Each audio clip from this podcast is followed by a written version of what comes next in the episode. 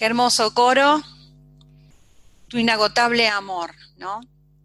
Tiene que ver mucho con lo que el Señor nos habló el domingo pasado, la diferencia en tener amor y ser amor. Así que sabiendo que Él es amor, podemos estar tranquilos que Él nunca va a dejar de amarnos, porque Él es amor. Su esencia es el amor. Espero que, hayan meditado sobre la prédica del domingo pasado, que tiene bastante que ver eh, con, o, la prédica de hoy, mejor dicho, tiene que ver con lo que empezamos a hablar el, domingo pasado. Y aprovechando este día tan especial, el Día del Padre, eh, continué con el tema del domingo pasado meditando sobre Dios Padre, sobre la paternidad. Porque creo, y creo que esto no e, es fácil para nosotros este, poder analizarlo, la paternidad es algo tan importante en nuestras vidas, ¿no? Eh, mucho de lo que somos mucho de lo que pensamos, de las decisiones que tomamos. Esto lo hablamos el miércoles, espero que también hayan escuchado la meditación del miércoles porque también es importante para entender lo que vamos a hablar hoy. Eh, y muchas de nuestras decisiones tienen que ver con el tipo de paternidad que tuvimos. O sea, cuando digo paternidad me refiero a nuestros padres, padre y madre, ¿no? Si bien hoy este, es el Día del Padre, pero eh, yo creo que la paternidad, ya sea padre y madre, ha sido muy importante en nuestras vidas. Y eh, como decía, todo lo que nosotros eh, somos como persona, mucho tiene que ver con el tipo de relación y el tipo de paternidad que se ha eh, eh, desarrollado en nuestra vida. Y cuando venimos a Dios, a veces es inevitable separar el tipo de paternidad que hemos tenido a la relación con ese Padre Dios, que nos cuesta muchísimo a veces pensarlo como padre, justamente porque es inevitable relacionar eh, nuestra paternidad eh, con Dios Padre. Entonces espero que hoy podamos empezar a pensar diferente acerca de Dios Padre. Y bueno, para, para, esto quise hacer un poquito de, de, historia, ¿no? Quise hacer un poco de, historicidad, creo que se le dice, ¿no? Y Vamos a ver, como decía mi esposo, ¿no? Bueno, la Biblia se, ha presentado antiguo y nuevo testamento por un tema de, bueno, de ubicarnos en los procesos de Dios, ¿no? Y cuando nosotros vemos, a mí me gusta mucho empezar eh, hablando del Génesis porque fue la idea prima de Dios, fue lo, lo primero, el primer pensamiento de relación que Dios tuvo eh, con el ser humano, con, su creación.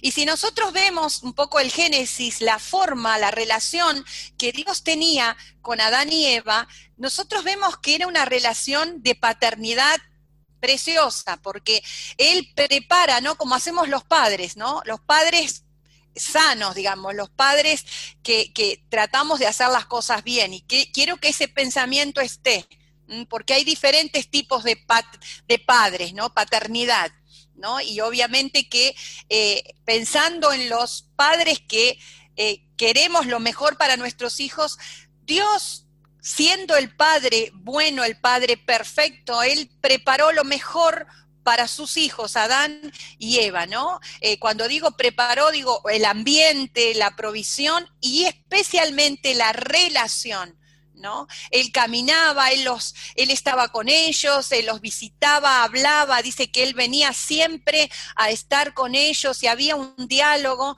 ¿eh? él le ponía límites porque les decía, ¿no? Como hablamos el miércoles, le dio la, elección, pero les mostró esto es bueno, esto es malo, eh, si ustedes hacen esto, les puede pasar estas cosas y como ese buen padre, Él eh, este, eh, dio esa paternidad sana para Adán y Eva. Ya sabemos lo que pasó.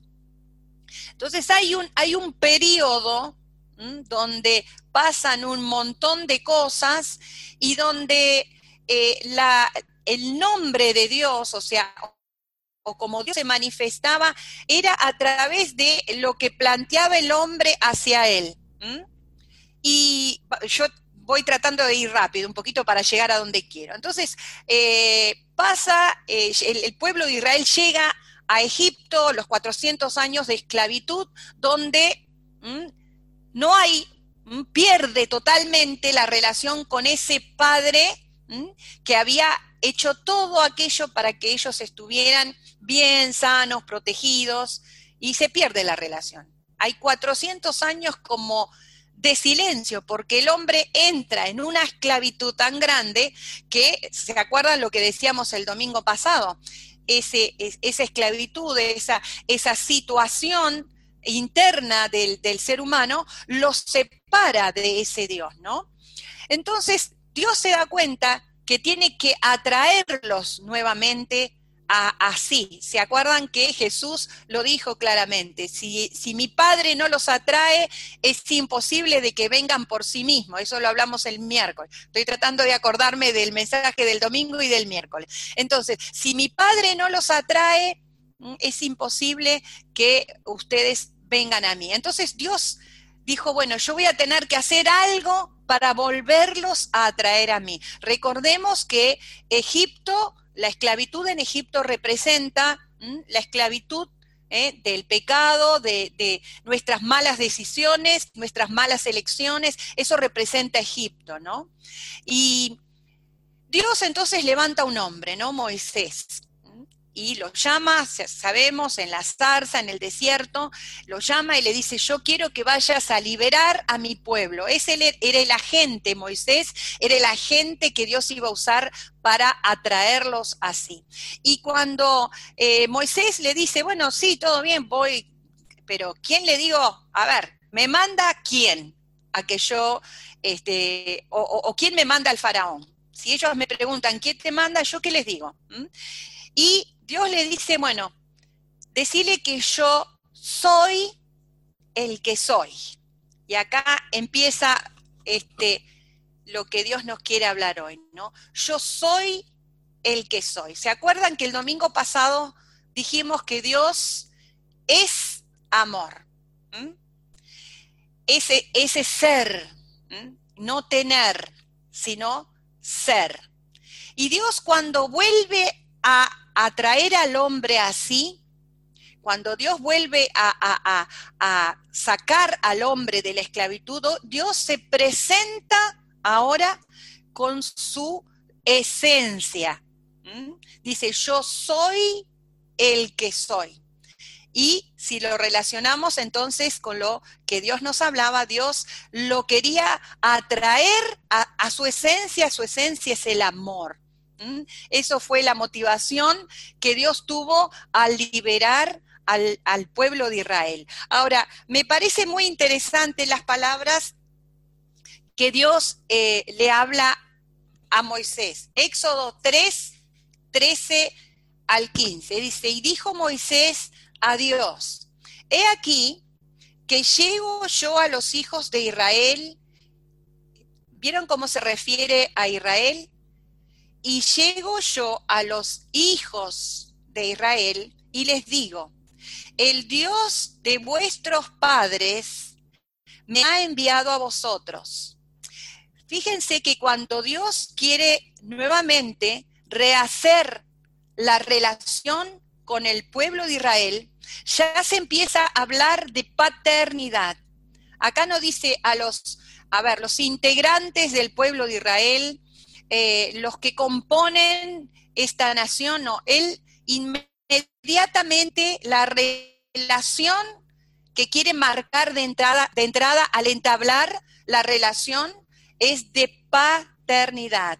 Di a los hijos de Israel, el Dios de vuestros, y acá otra vez viene paternidad, de vuestros padres me ha enviado a vosotros. Si ellos me preguntan cuál es su nombre, que les responderé Y respondió Dios a Moisés, yo soy el que soy. Y dirás, yo soy, me envió, me envió. Además, dijo Dios a Moisés, así dirás a los hijos de Israel. Dios afirma lo que dijo Moisés. Háblale a los hijos. Jehová, el Dios de vuestros padres, el Dios de Abraham, Dios de Isaac y Dios de Jacob, me ha enviado a vosotros. Este es mi nombre para siempre. Con él se me recordará por todos los siglos. Esta era las palabras que Dios quería que Moisés le dijera a los hijos de Israel, a sus hijos, que él, el yo soy, la esencia de amor, el componente de amor, de poder, De ese amor que iba a rescatarlos, a traerlos, era el Dios Padre. Él quería relacionarse con sus hijos. Él había perdido la relación con sus hijos. Entonces, lo primero que Dios quiere recuperar cuando viene a nosotros es eh, la relación de amor de un padre a un hijo.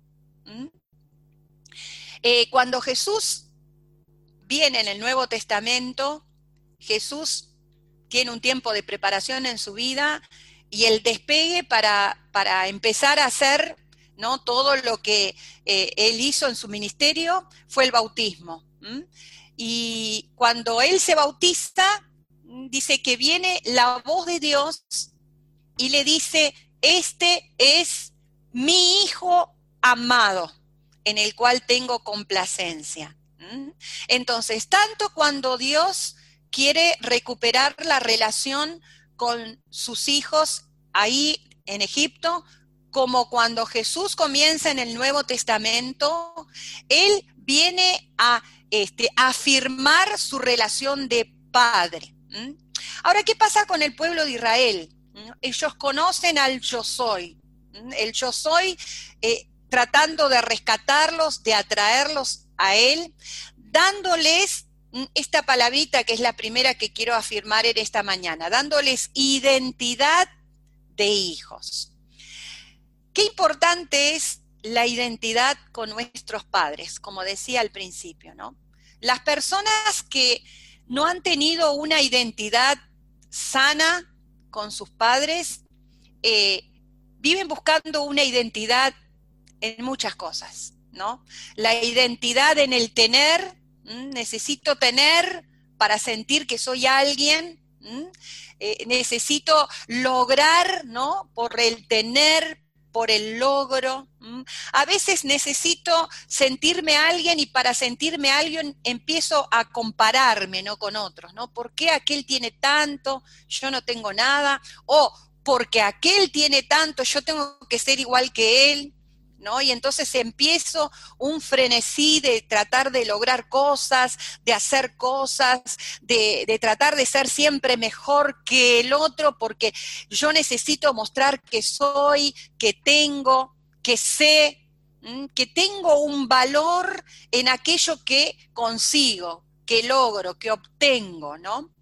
Eso se muestra mucho en los seres humanos que han tenido un problema de identidad con sus padres, ¿no? O que, no la han tenido, no han tenido esa identificación, esa relación sana de paternidad que nos da esa idea de qué somos o quién somos como persona. Cuando no hemos tenido eso, no se ha formado esa identidad sana de personas, vivimos tratando de, de esto, ¿no? De buscar esa identidad en esas cosas externas, ¿no? Y, nos desesperamos porque muchas veces, ¿no? Se ve, ¿no? Gente que por ahí ha logrado cosas, pero sigue sin sentir que, que no tiene nada, ¿no? Justamente esta semana hablaba con una persona que, bueno, no es de la iglesia, es una persona este, que vino a mí por hablar sobre un, pedirme consejo, ¿no? Sobre, sobre la situación que pasaba. Es una persona que ha logrado cosas en su vida, ¿no? De la nada, empezó de cero, y ha logrado muchas cosas, ¿no? Ha logrado tener una empresa, ha logrado, ha logrado cosas. Pero me decía, no, Angie, yo no, lo, no tengo nada, yo no tengo nada. Todo lo que he logrado no tengo nada. Y yo decía, pero ¿cómo? ¿Cómo que no, no tiene nada? Digo, usted tiene cosas, mire esto, no, no, no, no, pero esto no es nada. O sea, y yo pensaba, ¿no? Porque ya venía preparando este mensaje, este hombre tiene un, y sí, realmente, ¿no? Después, escarbando un poquito, me di cuenta que tiene, tuvo grandes problemas eh, con la paternidad, se crió solo, bueno, muchas situaciones, sus padres con, problemas, especialmente su papá con, muchos problemas. Entonces, cuando tuvimos un problema de identidad, nos cuesta muchísimo buscar esa identidad con nuestro Padre Celestial. El pueblo de Israel había perdido la identidad con su Padre y, por eso había caído en una total esclavitud. El pueblo de Israel trabajaba como esclavo muchísimas horas, ganaba tan poco. Y si nosotros vemos después que pasó el tiempo, ¿no? Cuando ya Dios lo había rescatado, cuando ya Dios había, se había mostrado como ese Dios que tenía interés en sus vidas, que les proveía, que les los ayudaba, los defendió, todo, ellos seguían sin identidad. ¿Por qué? Porque seguían deseando lo que tenían en Egipto porque todavía no se habían dado cuenta que ellos eran esclavos, y habían perdido su identidad de hijos del Dios Altísimo. ¿Y qué pasó? Ese nombre, el yo soy, que, pensaba en esta semana, no era eh, el tema puntual de hablar de ese nombre, pero wow, qué profundidad tiene este nombre qué profundidad tan grande el, la esencia del yo soy.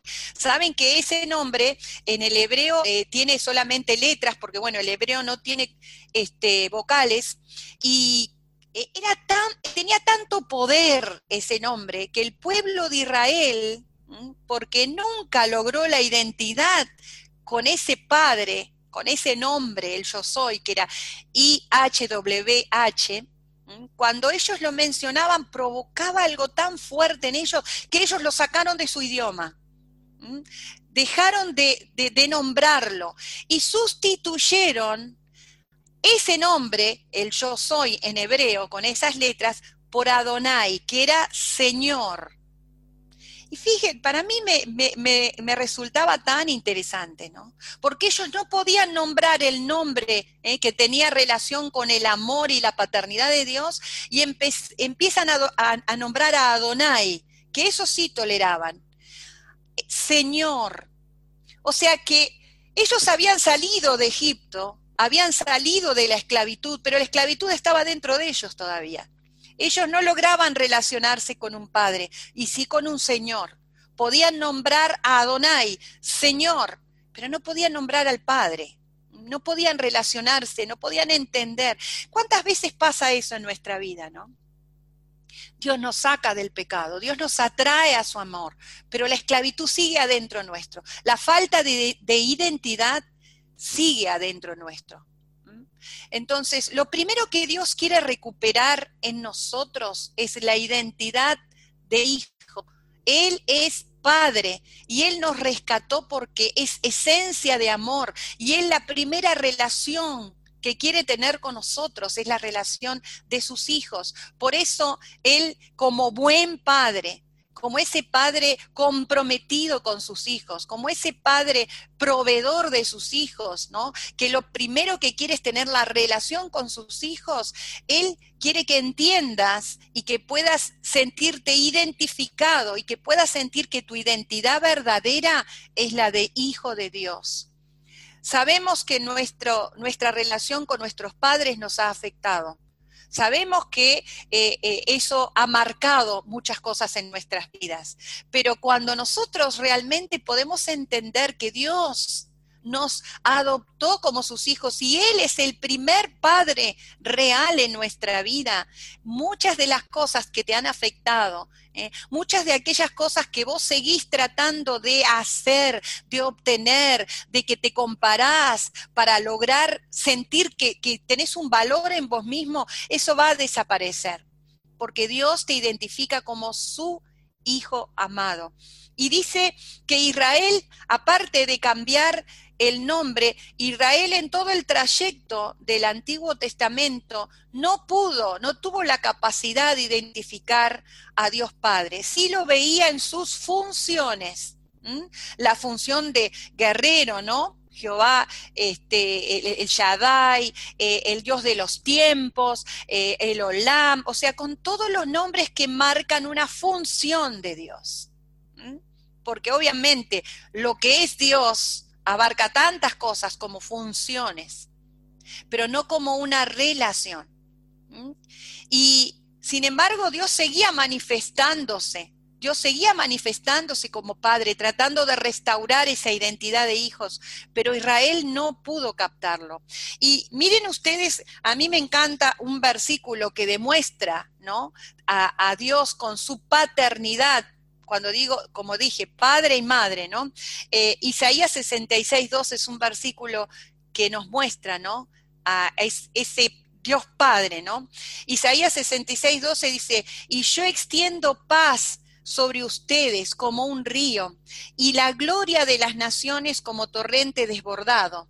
Y ustedes vendrán y mamaré, mamaréis y seréis llevados sobre mi falda y acariciados sobre mis rodillas Fíjense eh, eh, la, la, gráfica de Dios queriendo atraer al pueblo, ¿no? Como ese padre que tiene a su hijo, ¿no? En su regazo, dice, y los pongo sobre mis rodillas, y los acaricio, y los, los contengo. Y sí, les voy a dar toda la gloria de las naciones, pero entiendan que yo los quiero traer, ¿no? A esa intimidad que hace, ¿no? Es, es como la madre, pero también el padre, ¿por qué no? esos padres de amor que nos traen y nos, abrazan y, nos contienen y nos demuestran que estamos protegidos, que estamos amados. Esa era la relación y esa es la relación que Dios quiere tener con nosotros. Entonces, lo primero que tenemos que trabajar es nuestra identidad de hijos de Dios. ¿Cómo lo ves a Dios como Padre? ¿Qué, qué, qué concepto tenés de Dios como Padre? ¿Sabés que Dios está pendiente de tu vida? ¿Crees que Dios, eh, que vos sos hijo? Por lo tanto, dice la Biblia que cuando los hijos, ¿no? Jesús eh, fue el primogénito y abrió camino a todos los otros hijos y que todo, dice la Biblia, que todo lo que Jesús tenía, ¿eh?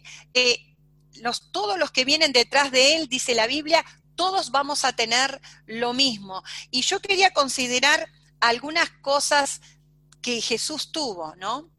Primeramente, eh, todo lo que Jesús hacía, todo lo que él manifestó en esta tierra, la forma como se comportaba, lo que decía, lo que hacía, él recalcaba algo.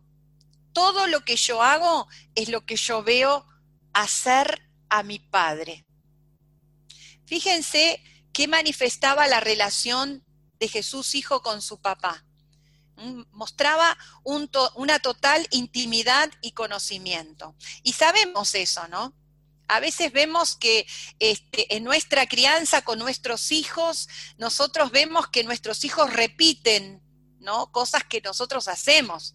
A veces cosas triviales como, por ejemplo, qué sé yo, cocinan igual que nosotros, eh, tienen la forma de educar a sus hijos como nosotros, tienen nuestros valores, eh, tienen a veces este, formas de pensar como las nuestras, porque es obvio, en, una paternidad que ha estado cercana, los hijos van a, a, reproducir lo que somos los padres, ¿no? Muchas veces se dice, ves a un hijo y más o menos vas a ver lo que es un padre, en todas las cosas, ¿no?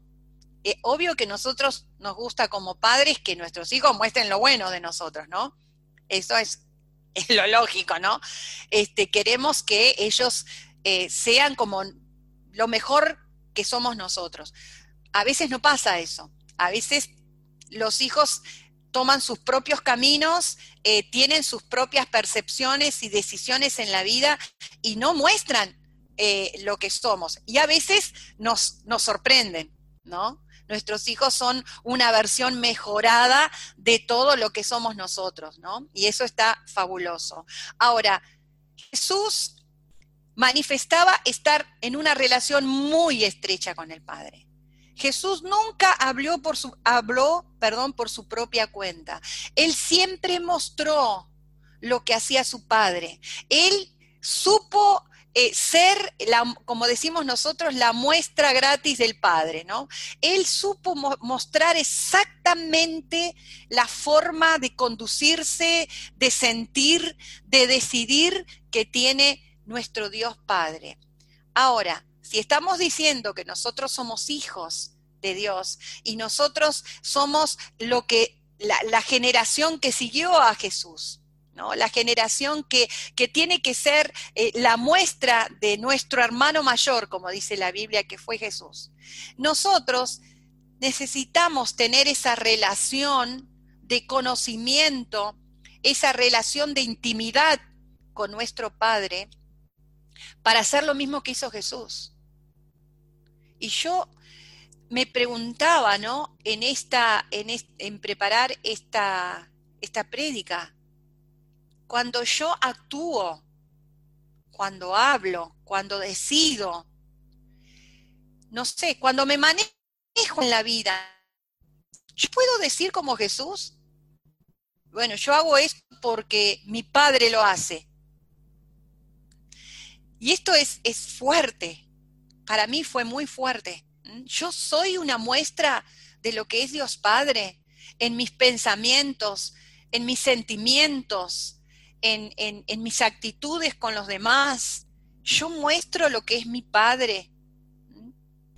Este, eh, Jesús cuando se relacionaba, ¿no? Ahí que, estaba, que la gente venía a él y, le decía cosas, ¿no? Eh, él marcaba que había otro Padre.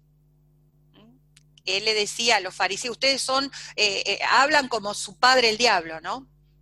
O sea que aún en este tiempo, hay diferentes paternidades. Yo pondría otras paternidades de este tiempo. Yo pondría la, paternidad de la filosofía, del pensamiento moderno. Yo pondría muchas paternidades que hay en este, en este tiempo, ¿no? Eh, entonces, mi pregunta también en este día, mi vida es, ¿yo puedo ser como Jesús siendo hijo? ¿Yo puedo decir que, que, mis, que todo lo que soy muestra lo que es mi Padre. Eh, y se puede ver cuando uno se maneja en la vida, ¿no? En las relaciones, como hacía Jesús. Decir que, que eh, saben que cuando él le preguntaba, ¿no? O él decía que él era hijo de Dios y él mencionaba el nombre de Dios, si ustedes se fijan en la Biblia hebrea, el nombre que Jesús mencionaba al decir mi Padre era yo soy. Por eso Jesús fue crucificado, porque cuando él dijo, ¿eh? ¿quién, es, quién, es, ¿quién sos vos y cómo haces las cosas? Él dijo, yo soy el Hijo de Dios. Dijeron, estás blasfemando, porque ese nombre, ¿no? Ellos no lo toleraban, era prohibido para Israel. Y por eso dijeron, no, vamos a crucificarlo, porque él está diciendo el nombre prohibido, él está diciendo, ¿no? Eh, eh, el yo soy, y él estaba diciendo, nuestra traducción es, yo soy hijo de Dios. Entonces, wow, se jugó en recuperar aquel nombre que era prohibido y que por años no se había dicho, porque se había cortado esa relación. Entonces, Dios quiere recuperar la identidad nuestra de hijos.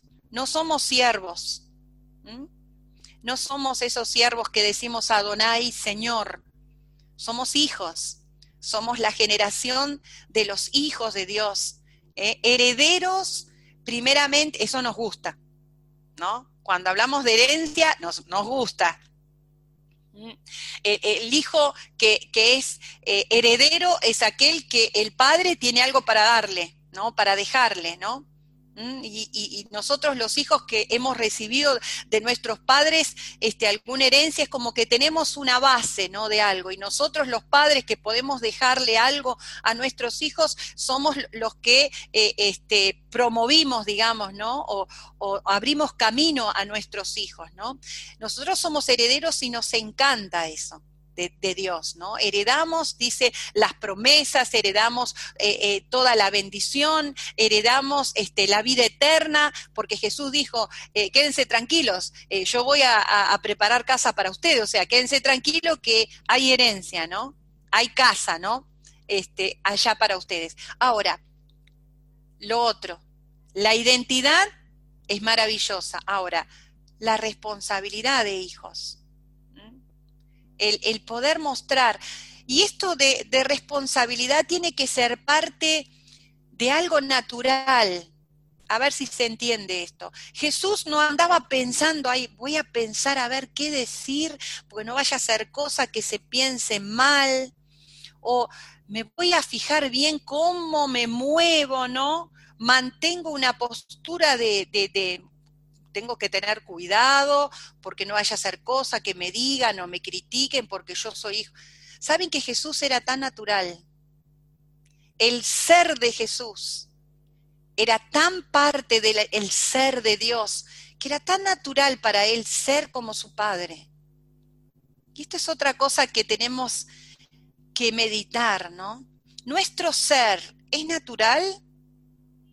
Somos naturalmente hijos de Dios y somos naturalmente, mostramos, mejor dicho, somos hijos de Dios, mostramos naturalmente que somos hijos de Dios o tenemos que esforzarnos demasiado, ¿no? Para el mostrar, el que se den cuenta, el ojo, ¿eh? Soy, vamos a cambiarle hijos de Dios, soy cristiano. Tiene que ser algo natural, tiene que ser algo que caminemos y carguemos, como hemos hablado también, el reino de nuestro Padre. ¿No? Y no solamente en, el, en nuestras actitudes, sino Jesús iba, iba caminando y esa esencia de su Padre, que era parte de su propia esencia, iba marcando ¿eh? lo, que, lo que era su Padre, el, su, todo, el todo poder que tenía su Padre, el todo amor, la misericordia, el perdón, eso, eso era parte del caminar de Jesús. Entonces, eso tiene que ser una cosa natural en nuestra vida. ¿Mm?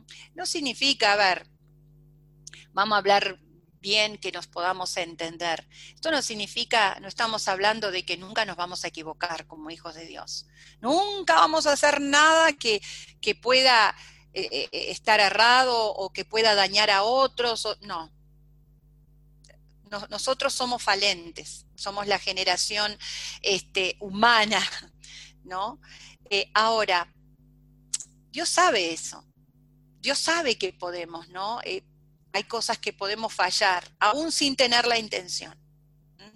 Pero nuestro corazón, que ahí en nuestra mente, ¿no? Yo digo corazón, pero es acá, el corazón, ¿no? En nuestra mente esa esencia de Dios está tan marcada que si nosotros nos equivocamos, si nosotros fallamos, si hacemos algo que, puede dañar a otro, inmediatamente nos damos cuenta. No hay aquella cosa de decir, pa, reventé al otro, lastimé al otro, hice algo equivocado, y, perdón, no me di cuenta. Ahí hay una falla, ahí hay un problema, porque los hijos de Dios nos equivocamos, pero inmediatamente viene ese, ese, es el Espíritu Santo que ha puesto Dios, ¿no? Como dijo Jesús, no los voy a dejar huérfanos.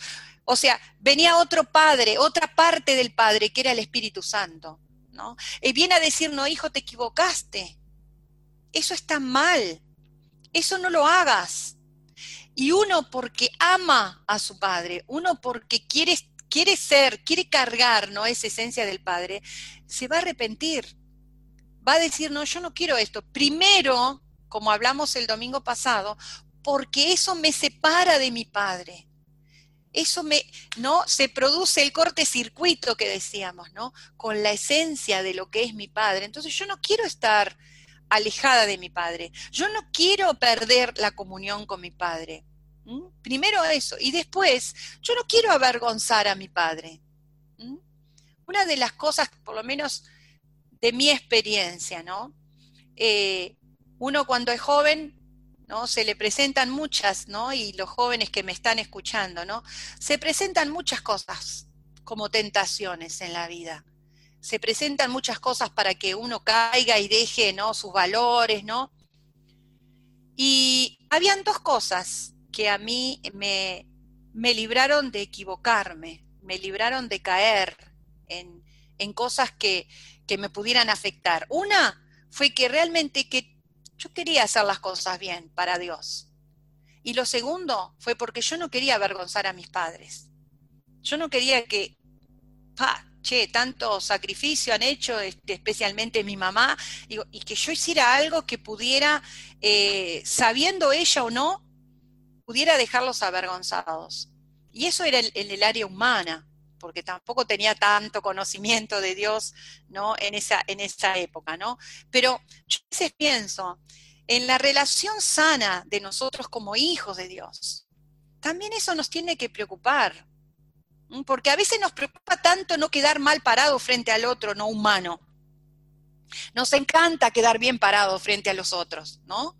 Nos encanta que nos aplaudan, que nos digan, wow, qué fantástico que es este, ¿no? ¿Cómo sabe? O wow, no, nos gusta, ¿no? Ahora, nos gusta de la misma manera quedar bien parado frente a Dios, que Dios quede bien parado también con nuestra vida, que nuestro Padre sea honrado por lo que nosotros hacemos, que fue lo que Jesús dijo, ¿no? Entonces, eh, Jesús lo tuvo. Y hay algunos, algunos este, pasajes que quiero compartir también acerca de eh, la relación de Jesús con, Padre, ¿no? Eh, algo interesante es que Jesús nunca llamó a Dios por otro nombre que no fuera Padre. Él jamás le dijo Jehová, ni Adonai, ni, ni El Shaddai, todos los nombres que hay. Jamás. Y eso también demuestra una relación, ¿no? A ver si hay algunos ahí que me quieran escuchar lo que voy a decir. Nunca le dijo este Shaddai, o nunca le, lo llamó por su nombre, lo llamó papá, ¿no? Y eso hacemos los, los hijos, nos llamamos a nuestros padres por, ¿no? En mi caso, Blanca, Sirio, no lo llamamos así, lo llamamos papá, mamá. Esto que le caiga a quien le caiga, ¿no? Porque a veces escucho algún, alguno ahí diciendo fulanita o fulanito a los padres, ¿por qué? ¿Eh? Jesús jamás le dijo por su nombre, le dijo papá, porque mostraba esa relación no cercana, ¿no? Con este, su papá. Y miren ustedes cuando en Mateo 26, 56, 53 dice, perdón, los ubico en, contexto. Eh, ya Jesús estaba en, las últimas, eh, bueno, era el, eh, había pasado el Getsemaní. ¿Se acuerdan el Getsemaní? Jesús llamó a, sus, a, sus, discípulos para que lo acompañaran porque era el momento clave de su vida, ¿no? Ahí estaba él con su padre en los últimos momentos decisivos, donde Jesús iba a mostrar el sí o el no. No sé si lo pensaste, pero era así. Y ahí vemos la conversación en el Getsemaní cuando eh, él le dice, Padre, ¿podés pasar esto de mí? Hay tanta profundidad en, esta en estas palabras, ¿no? Ahí había, estaba presente un hijo que amaba a su padre, un hijo que quería honrar a su padre, un hijo que hacer porque sabía que lo que él iba a hacer era importantísimo para, para todo el resto de sus hermanos, que éramos tú y yo. Él lo sabía y él era un hijo responsable, un hijo amado. Y él, con esa confianza que tenía con su padre, le dijo, Padre, ¿puede ser que pases de mí esta situación? Situación dolorosa, situación no me gusta, ¿Eh? Si alguien pensó que a Jesús le gustó ir a la cruz, imagínense. Y yo pensaba, ¿Cuántas situaciones tan dolorosas en nuestra vida hemos dicho, ay Señor, ¿por qué? ¿Puede, ser que pase esto? Pero fíjense ustedes que Jesús antes que el Padre respondiera, Jesús le dijo, no, no, no, pero yo no quiero que se haga mi voluntad, sino la tuya. Y cuánto también tenemos que aprender de esta relación de Jesús con su Padre, ¿no? ¿Cuántas veces hemos dicho, ay, por favor, yo no quiero esta situación de dolor. Yo quiero, ya no importa, sacámelo ya. Pero Jesús primaba, ¿no? Jesús para él era más importante lo que su padre quería. Era más importante los planes de su padre. Y bueno, ya sabemos, ¿no? Cómo terminó la historia. Su padre ni le respondió porque él ya había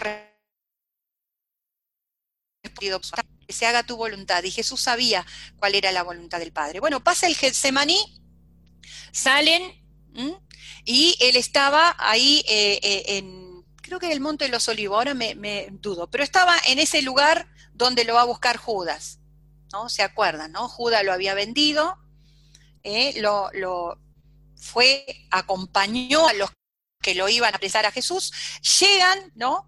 Este, lo van a agarrar, ¿no? Lo, lo, lo, lo aprenden y Pedro, ¿qué hace Pedro, no? Pedro, enfurecido, agarra una espada y le corta este, la oreja al que venía, que lo había agarrado a Jesús. Y fíjense lo que Jesús dice. Eh, está en Mateo 26, 53. Le dijo, eh, para un poco, Pedro, vamos a parafrasear un poco la, la escritura, ¿no? Jesús le dijo, para, Pedro, tranquilízate, Pedro. Es como decir, no necesito, yo no necesito que me defienda nadie. A ver, vamos a usar el primer punto. Yo necesito que nadie me dé una valorización externa. Yo no necesito que nadie piense que, no soy nadie, que me tienen que venir a dar, que me tienen que venir a, proveer, que me tienen que... un momento, le dijo Jesús. Pedro, para. Y miren las palabras de Jesús.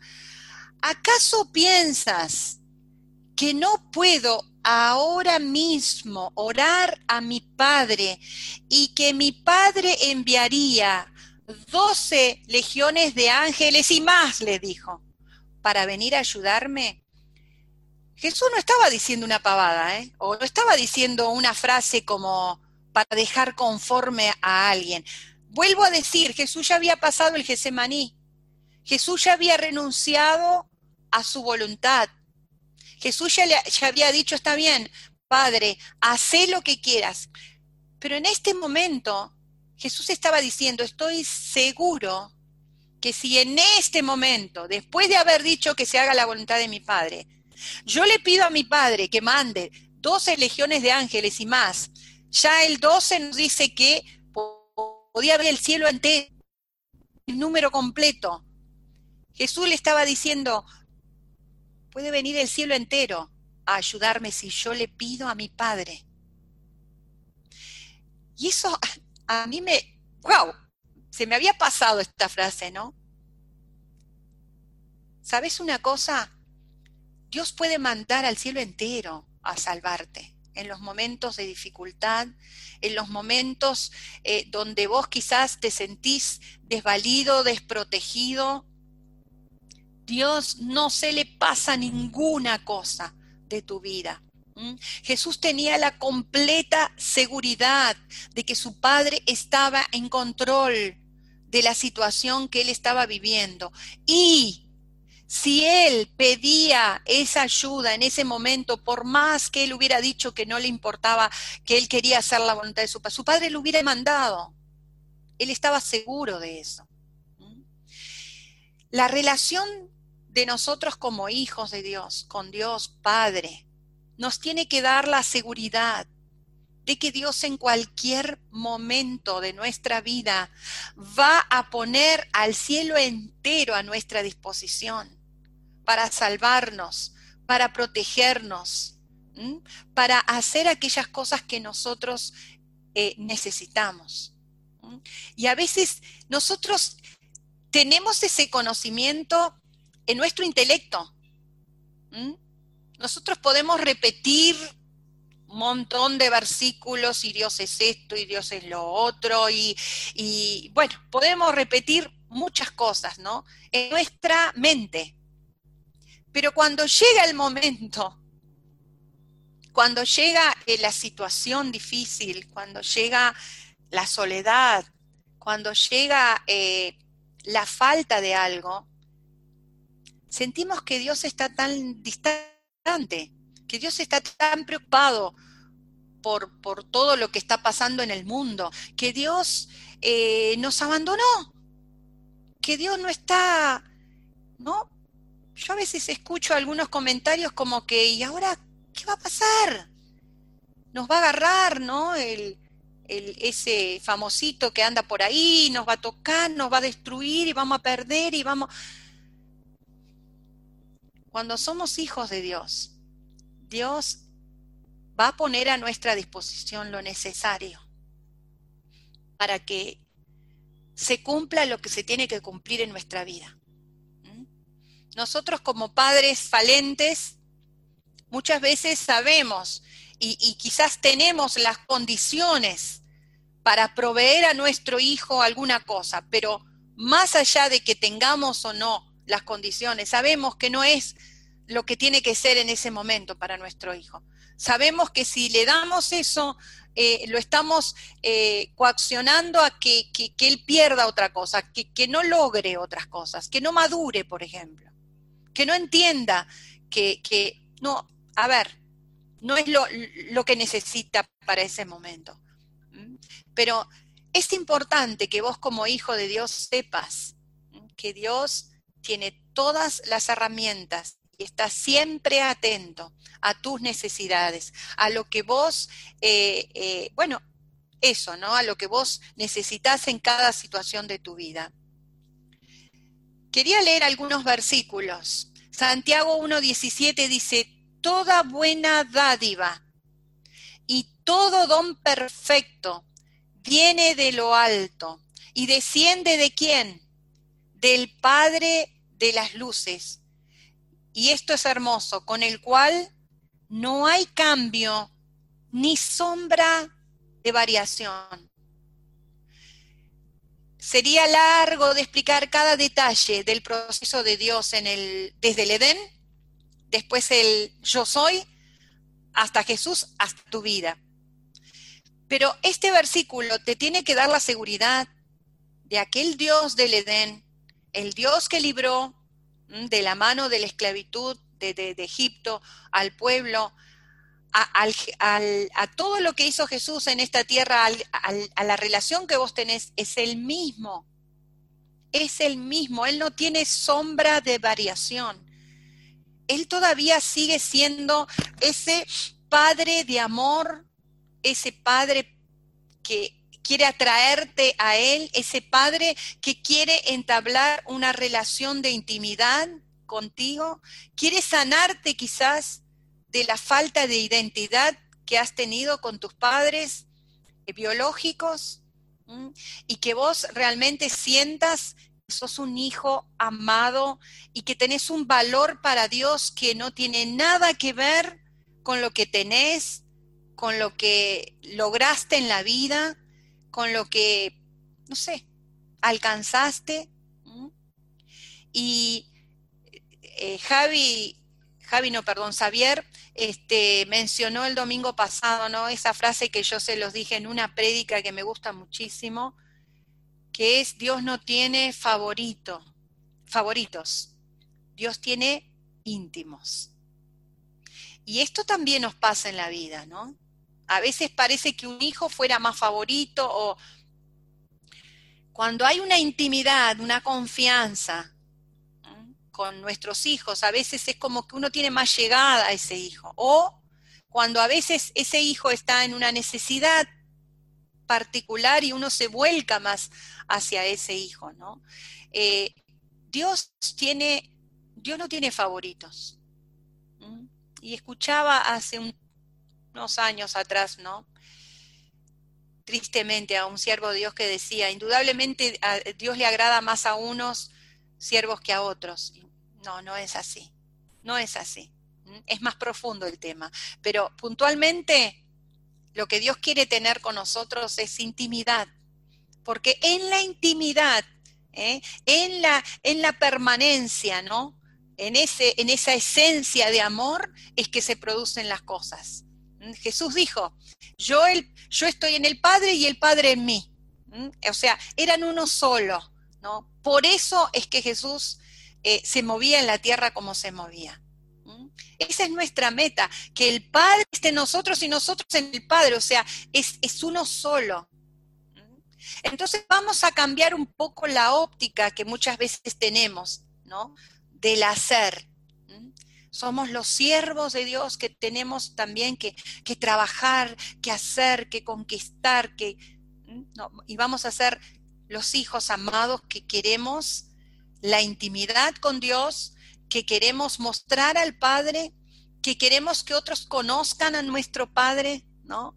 Yo creo que esto también es, es muy lindo para nosotros los hijos, ¿eh? cuando la gente habla de nuestros padres, ¿no? Nos da tanta satisfacción, ¿no? Eh, yo puedo decir, no sé si, si están este, mis hermanos o mi mamá conectados hoy, pero yo puedo decir que recibo muchas veces, ¿no? A, amistades, a gente que he conocido en el pasado que me, que, me hablan de mi mamá y me, y me dicen cosas muy buenas, positivas, cosas que ella ha hecho por ellos, que yo no sabía eh, o cómo los ha ayudado. Y a mí como hijo me da una tremenda satisfacción de que hablen bien eh, de, nuestros padres. Es algo lindo. ¿Cómo te sentís cuando la gente, a través de lo que vos sos, habla bien de Dios? Qué hermoso que es esto. A mí me produce una satisfacción tan grande que puedan ver en, nosotros, o, en este caso, que puedan ver en mí, ¿no? El, decir, che, yo veo un Dios diferente. Yo veo que, veo un Dios que no conocía. O, veo eh, por ahí en vos un Dios que, una faceta de Dios que nunca la consideré. Qué hermoso también que es esto. Que nosotros, que puedan ver en nosotros como hijos de Dios a nuestro Padre. Así que estamos en, tiempos de revelación.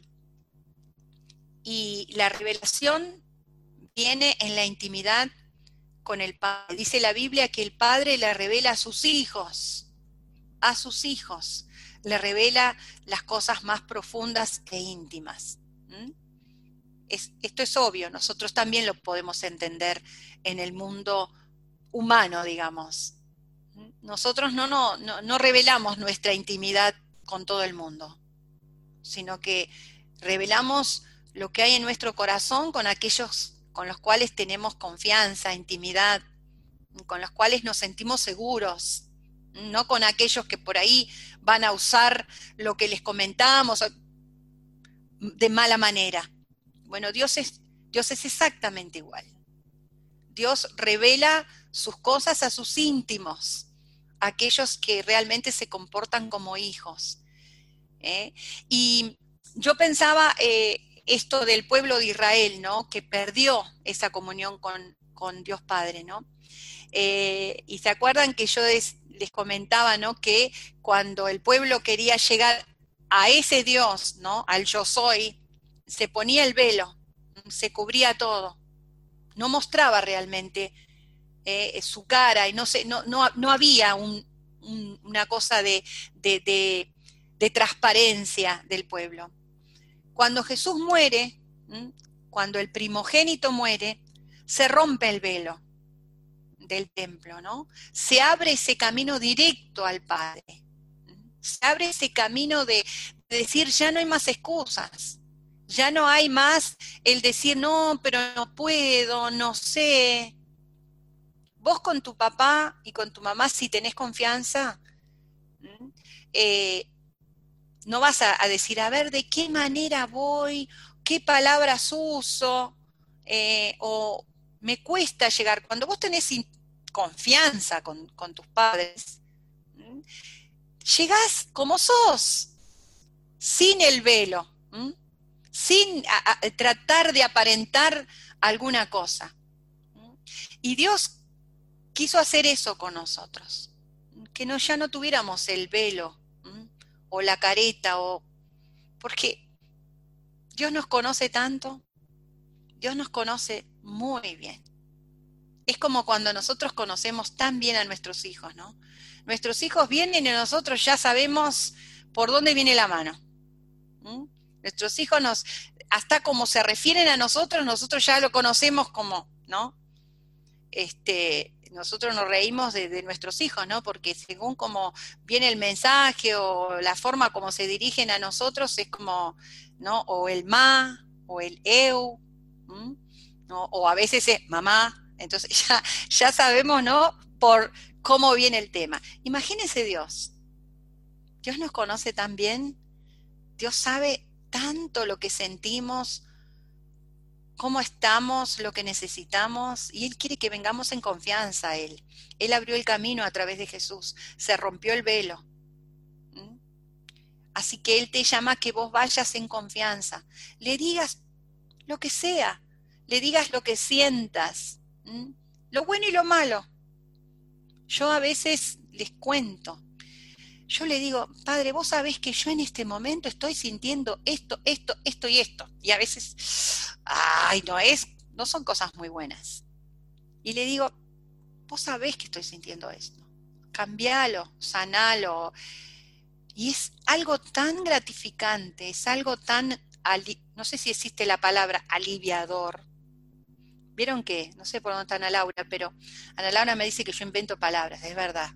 Me encanta inventar palabras. Total, el, vocabulario lo inventó alguien, ¿no? Bueno, aliviador invento yo ahora si no existe. Pero es así, yo me siento aliviada hoy lo que siento. Eh, capaz que no se lo puedo decir a otros, pues se asustarían.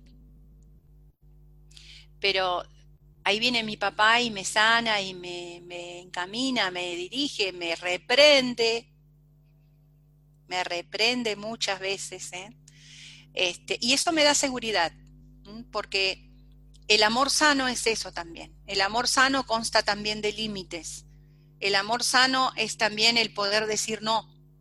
Y esto va para los padres, ¿no? A veces parece como que si somos buenos padres no podemos decir que no. ¿no? Y hoy hablábamos eh, con mi esposo, ¿no? Que yo recibo gratis clases de psicología, ¿no? Eso está buenísimo, porque no tengo que pagar la facultad, así que... y él me decía que el no poder decir que no, este, le cría una inseguridad tan grande, ¿no? Le cría el, no poder eh, trabajar con la frustración. Y vamos a tener tantas frustraciones en este mundo, ¿no?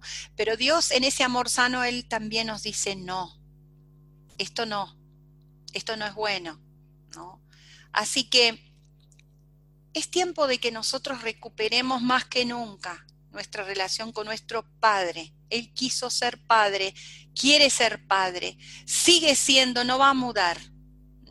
Después en, en esa relación de intimidad va a venir todo lo demás. Va a venir tu servicio a Dios, va a venir lo que vos querés hacer. Pero mientras vos, para hacer, tenés que ser tenés que ser y sentir que sos, el sentir que sos el Hijo amado de Dios. Y qué maravilloso, yo pensaba que las palabras del Padre vengan a tu vida como vinieron a la vida de Jesús. Este es mi Hijo amado en quien yo me complazco, con el cual yo me gozo, con el cual yo vengo a habitar en un, en un ambiente de, de alegría, de gozo, de justicia, eh, yo vengo a instalar todo lo que yo tengo en, a su disposición. Vengo a instalar donde Él está, que es el reino. Amén. Tenemos mucho también nosotros como padres que aprender de nuestro Padre Celestial. En poder darles también una identidad sana a nuestros hijos en este tiempo donde ese temita está tan distorsionado, ¿no? El poder darles una relación de intimidad. Recuerden esto, Dios sí es proveedor, Dios nos va a dar todo lo que necesitamos, pero antes que eso nos da una relación. Y eso a veces los padres humanos lo perdemos. Le damos, queremos darle todo lo mejor a nuestros hijos, la mejor educación, eh, bienes que tengan más de lo que tuvimos nosotros, pero ¿y qué de la relación?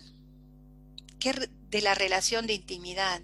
¿Qué de decirle a nuestros hijos, acá estoy, te entiendo, te puedo escuchar, te puedo decir, no, hijo, esto no está bien, o sea, ¿qué, ¿qué de decirle a nuestros hijos, hijo, te amo?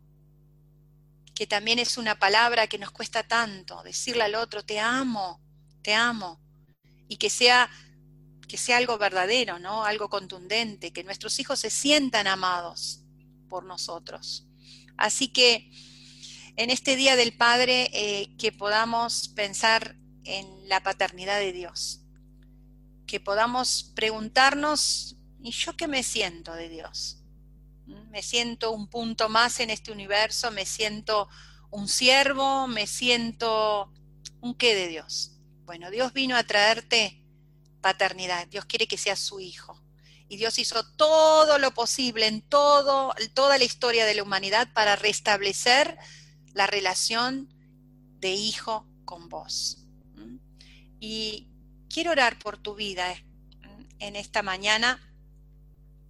Eh, que Dios traiga sanidad de tu paternidad, que Dios pueda sanar aquellas marcas que dejó tu paternidad en tu vida para que vos puedas empezar a ver a Dios en una forma diferente, para que te des cuenta que Dios no es la clase de padres que vos, que vos tuviste en esta tierra, que Dios te ama como a más que cualquier cosa que puedas pensar o cualquier persona, mejor dicho, que puedas pensar que te ha amado.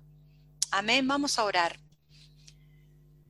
Padre, te damos gracias, primeramente porque sos amor. Y esto, por lo menos a mí, me ha dado una total seguridad de que no podés ir en contra de lo que sos. Sos amor y seguirás siendo amor por siempre, jamás. Y eso, Señor, me da también la gran alegría de saber que esa esencia de amor tuya me ha atraído a ti.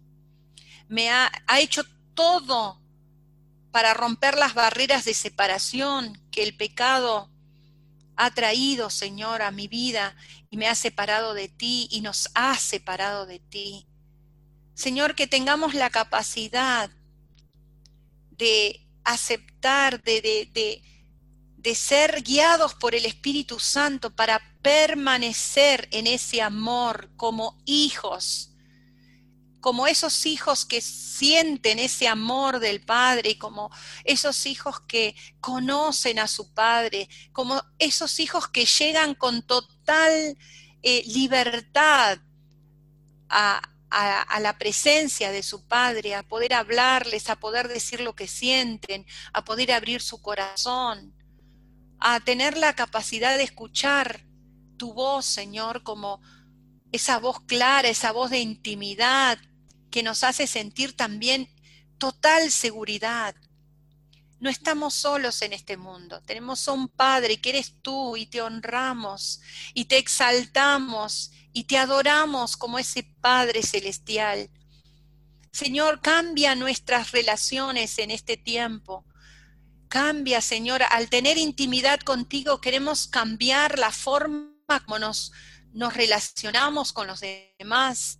Señor, sana nuestra identidad, quizás mal formada, porque quizás tuvimos eh, eh, problemas con nuestra paternidad en esta tierra no supimos, o, mejor dicho, no pudimos tener una buena relación con nuestros padres y nuestros padres eh, se equivocaron, fallaron con nosotros y nos hicieron formar eh, una autoestima deficiente y nos hicieron pensar quizás muchas veces que no éramos amados, que no éramos valiosos, que teníamos que lograr cosas para llegar a tener un valor en esta vida. Señor, sana esto, sana sana, cambia eh, la perspectiva de padres que tenemos nosotros. Tú nunca nos vas a abandonar, tú nunca nos vas a dejar. La, la, Biblia dice, aunque se olviden tu padre y tu madre, yo nunca me olvidaré de ti. Gracias por esto, Señor.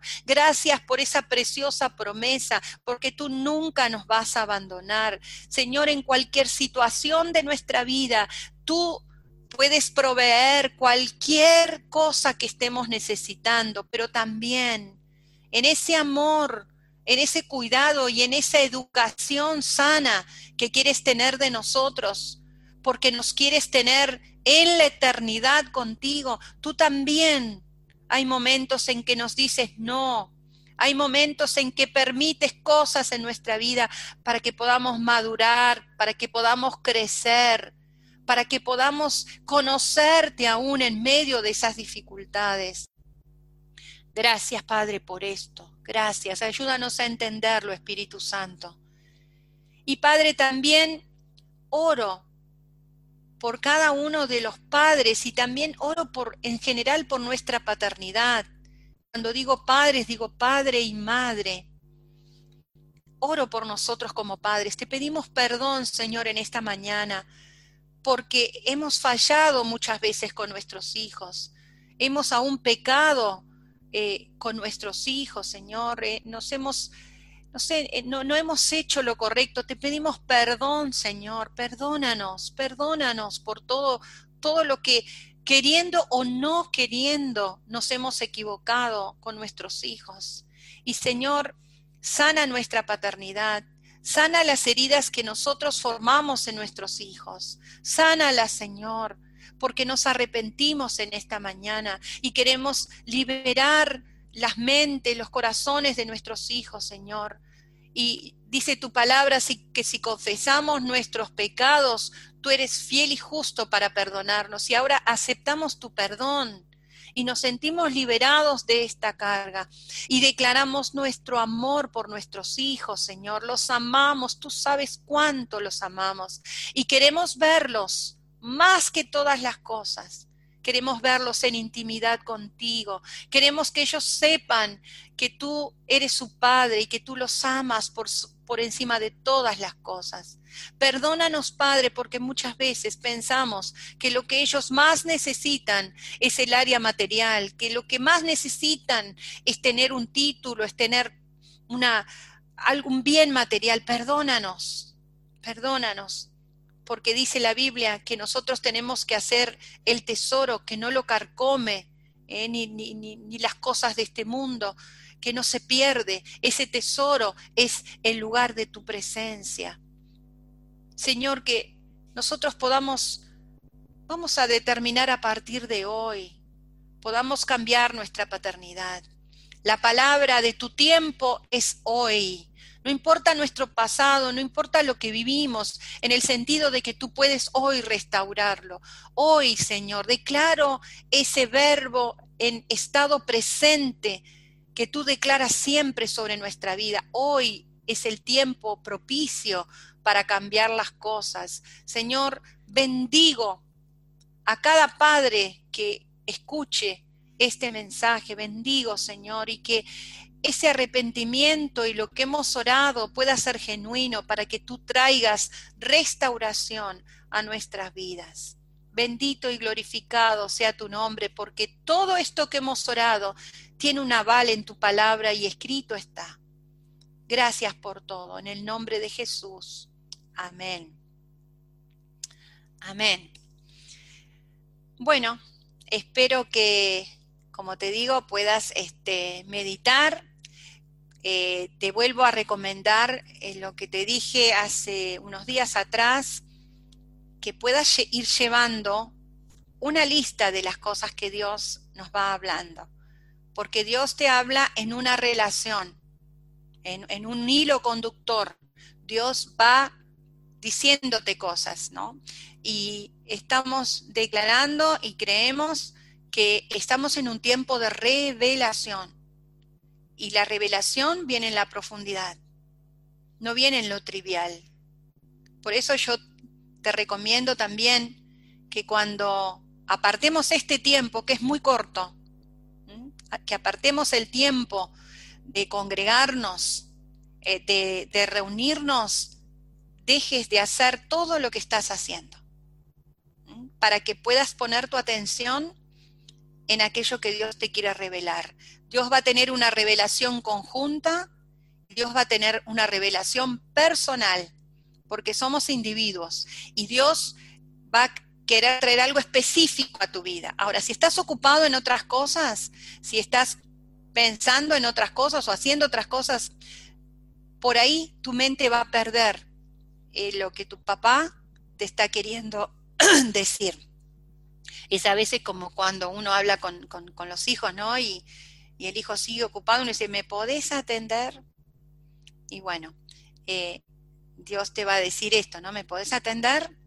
¿Podés dejar de hacer lo que estás haciendo y, darme un poquito de atención? Eh, yo creo que Dios merece esto. Eh, algunos por ahí me van a decir, no, pero yo puedo estar escuchando y haciendo varias cosas a la vez. Está bien, pero bueno, sería, sería lindo que pudieras tomar este consejo. Bueno, deseo para tu vida que tengas una excelente semana, que el miedo no sea parte de tu vida, que este mensaje de que tenés un papá que te cuida sea una realidad, que no prestes atención en las noticias, en lo que el enemigo está tratando de, que escuches, sino que puedas creerle a tu papá, que puedas eh, valorar este tiempo especial, diferente, eh, para recibir aquella, aquellas cosas puntuales que, que tu papá tiene para, para decirte.